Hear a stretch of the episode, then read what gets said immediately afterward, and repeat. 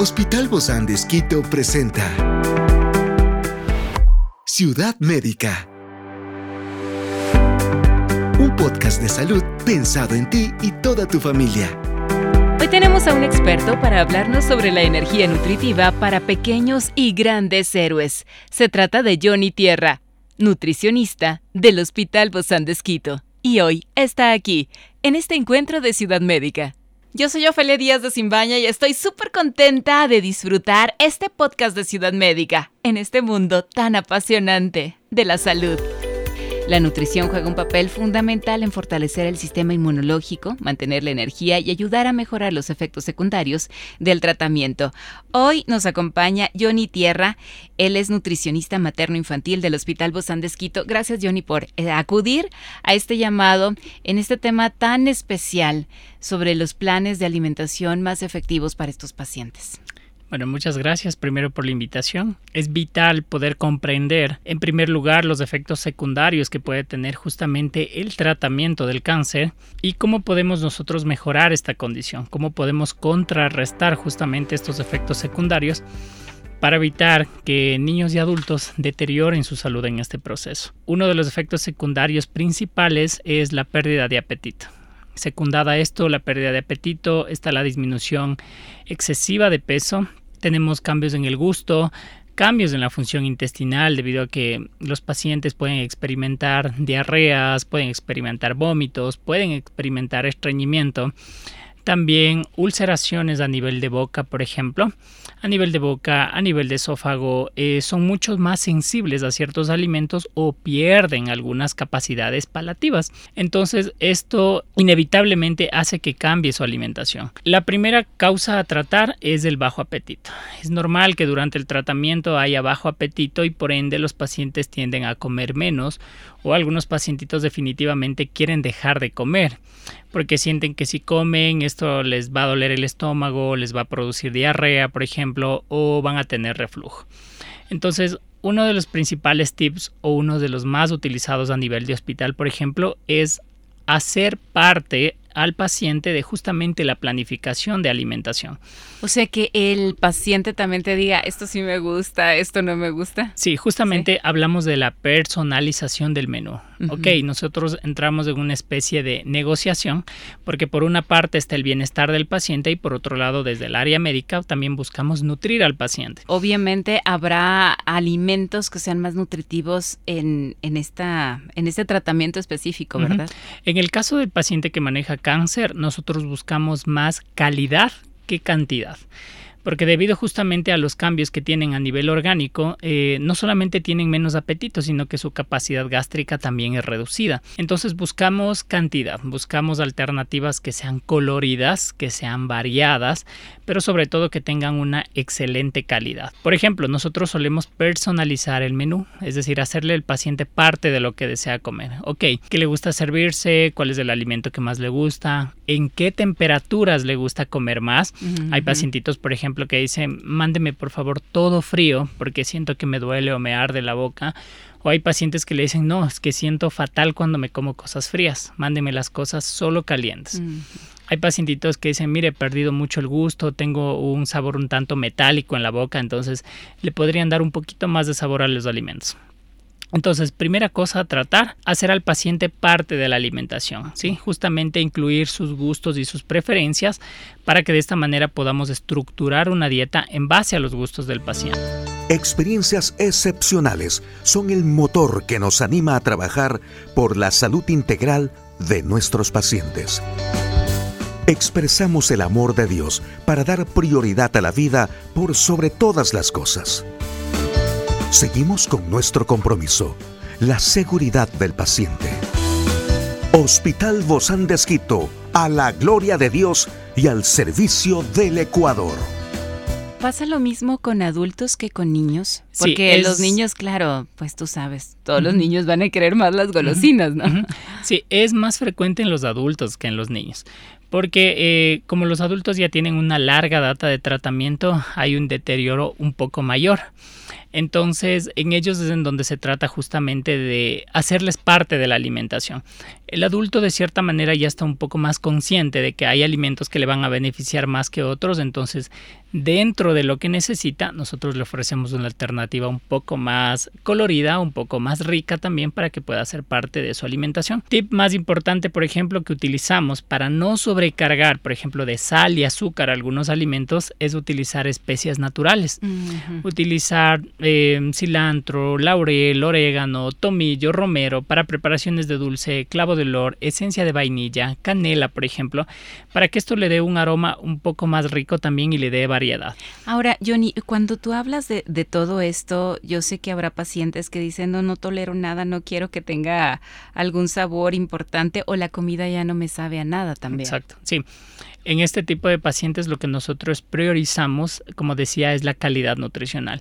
Si realmente eh, no es viable manejarle mediante la alimentación, nosotros sugerimos o recomendamos ahí sí utilizar suplementación. La ventaja que tenemos al hacer la suplementación parte de la alimentación diaria es que con una menor cantidad de alimento, ya sea líquido o sea sólido, podemos cubrir un gran espectro, ya sea de nutrientes o de energía. Entonces solemos hacer parte de la dieta esto, pero tampoco es simplemente el suplemento, o sea, no es solo el suplemento mezclado en agua para cubrir los nutrientes. También debemos dar alguna alternativa, como por ejemplo hacerle a manera de un flan, hacerle un muffin, hacerle un batido, por ejemplo, incluirlo con su bebida favorita, por ejemplo, sea leche, sea jugo, sea alguna colada en especial. Si el suplemento es en polvo, se puede mezclar igualmente con fruta, por ejemplo, se le puede hacer parte de una de un snack, como por ejemplo yogur, frutos secos, fruta natural y ahí se puede utilizar el suplemento también. En algunos casos especiales, por ejemplo, hay pacientes que experimentan también la falta de salivación o la dificultad para masticar. Entonces en ellos no sería una buena alternativa algún alimento sólido, pero sí un alimento líquido, por ejemplo. En este caso contamos también con suplementación líquida, que también es alta en proteína y alta en energía que nos van a ayudar también en esta, eh, de esta manera a mejorar su alimentación. Una estrategia vital tanto para niños como para adultos es hacer comidas más pequeñas pero igual de nutritivas.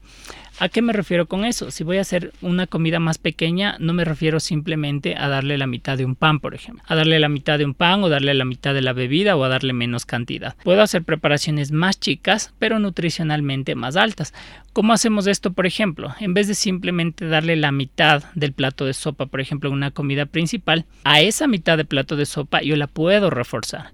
¿Cómo? Puedo utilizar aceite de oliva, por ejemplo, le puedo poner pollo licuado o le puedo batir un huevito ahí mismo y eso va a aumentar. que sea más consistente. Sí, eso va a aumentar más, la calidad nutricional, más que el volumen en sí. Otra cosa, por ejemplo, en vez de darle solo la mitad de un pan, puedo hacerle la mitad de un sándwich, por ejemplo. El, el sándwich puede tener pollo, puede tener pavo o puede tener queso, por ejemplo, queso y jamón podría ser. Otra alternativa justamente es lo que decía también de hacerle un postre o hacerle un snack, por ejemplo. No darle solamente la típica fruta como colación, sino combinarle, darle fruta, darle fruto seco, darle de pronto em, yogur griego, por ejemplo, que es una excelente alternativa. Ciudad médica. Y que son alimentos que en pocas cantidades cumplen una gran cantidad de nutrientes y de energía. ¿Hay algunos eh, alimentos que sean prohibidos en esta etapa del cáncer? Eh, no prohibidos, pero sí se piden disminuirlos tanto como sea posible debido a que hay alimentos que son proinflamatorios o hay alimentos que pueden agudizar mucho más la sintomatología.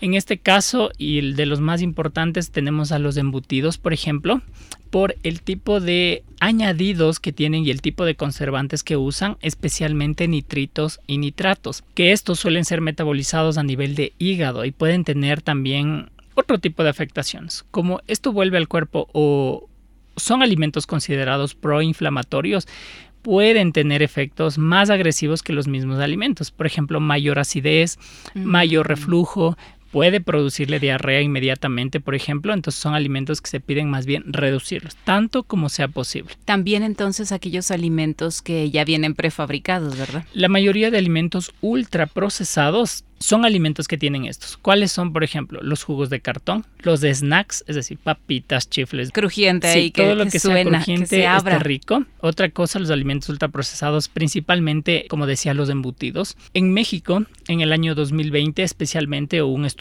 lanzado por LUNAM demostró que el consumo frecuente de embutidos aumentaba aproximadamente un 35% la probabilidad de desarrollar cáncer hepático o gástrico. Ciudad médica. Ahora, ¿qué es lo O sea, inquietante? de preferencia no embutidos para la dieta regular. Ujú. ¿Cuál era o, o qué era lo inquietante justamente de este estudio? Era que el consumo frecuente que lo manifestaba en el estudio era un consumo de 3 a 4 veces por semana. O Entonces, sea, si casi nuestra- todos los días. Exactamente. Entonces, y la cantidad era otro determinante. No eran personas que se llenaban o saciaban directamente con embutidos, pero sí era parte frecuente de su alimentación. Por ejemplo, el típico sándwich de queso con jamón, o el típico sándwich con el jamón de pavo, por ejemplo, o por ejemplo la salchicha que le mandaban eh, como colación a la escuela a los niños, por ejemplo. Era muy frecuente y la afectación era tan grande que justamente relacionaban directamente el consumo de embutidos con el desarrollo de cáncer, tanto Wow. hepático o de hígado como a nivel gástrico también, Y a temprana edad. Y a muy temprana edad. Claro, Otro si de- les estamos llenando todos los días como snack, entre comillas, saludable, pensando que eso es lo mejor.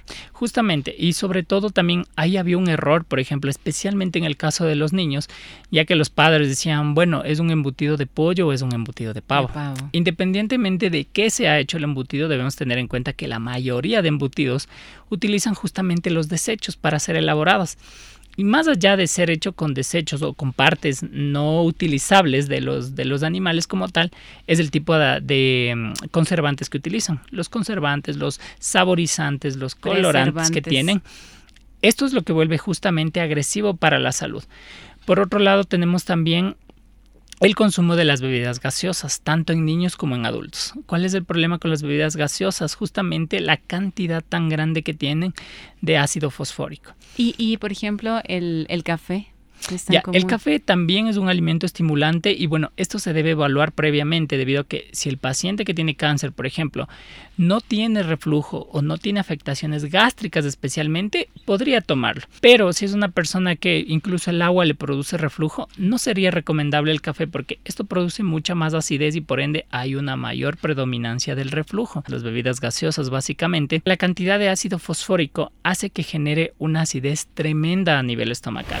En los niños hay dos problemas. Primero que nada, en el niño, la descalcificación de los huesos o la inhibición de la adherencia de la vitamina D y la adherencia del calcio también. Y por otro lado, en el adulto es una agudización mucho mayor del reflujo. El adulto de por sí tiende a generar reflujo por los hábitos que tiene. Ciudad médica. Porque el adulto es más común que consuma café frecuentemente, que consuma ají frecuentemente. Este de- tipo de bebidas también se deben considerar. Hay alimentos que no se mencionan y tiene que ver mucho con el tema del desconocimiento general. Y es justamente los aderezos. La mayonesa, la salsa de tomate, por ejemplo, la mostaza, pero sobre todo los caldos que se utilizan en cubo o en polvo son también una bomba de conservantes por el alta, la alta incidencia que tenía en el desarrollo de cáncer gástrico. ¿Qué recomendación les damos aquí? Tanto por ejemplo, a los familiares, en este caso de las personas que tienen cáncer, o a los papitos de niños que tienen cáncer, es más bien preferir especias naturales. Cilantro, laurel, orégano, tomillo, romero, clavo de olor, anís, limón. Ajá, para que esto pueda mejorar justamente las características organolépticas, podamos mejorar el cuadro, podamos mejorar la alimentación, pero no contribuyamos a que siga deteriorando la salud. Para el día de mañana continuar con otro tema acerca de la energía nutritiva para pequeños y grandes héroes. Muchísimas gracias, Johnny Tierra, nutricionista materno-infantil del Hospital Bozán de Esquito. El día de mañana nos vemos. Muchísimas gracias.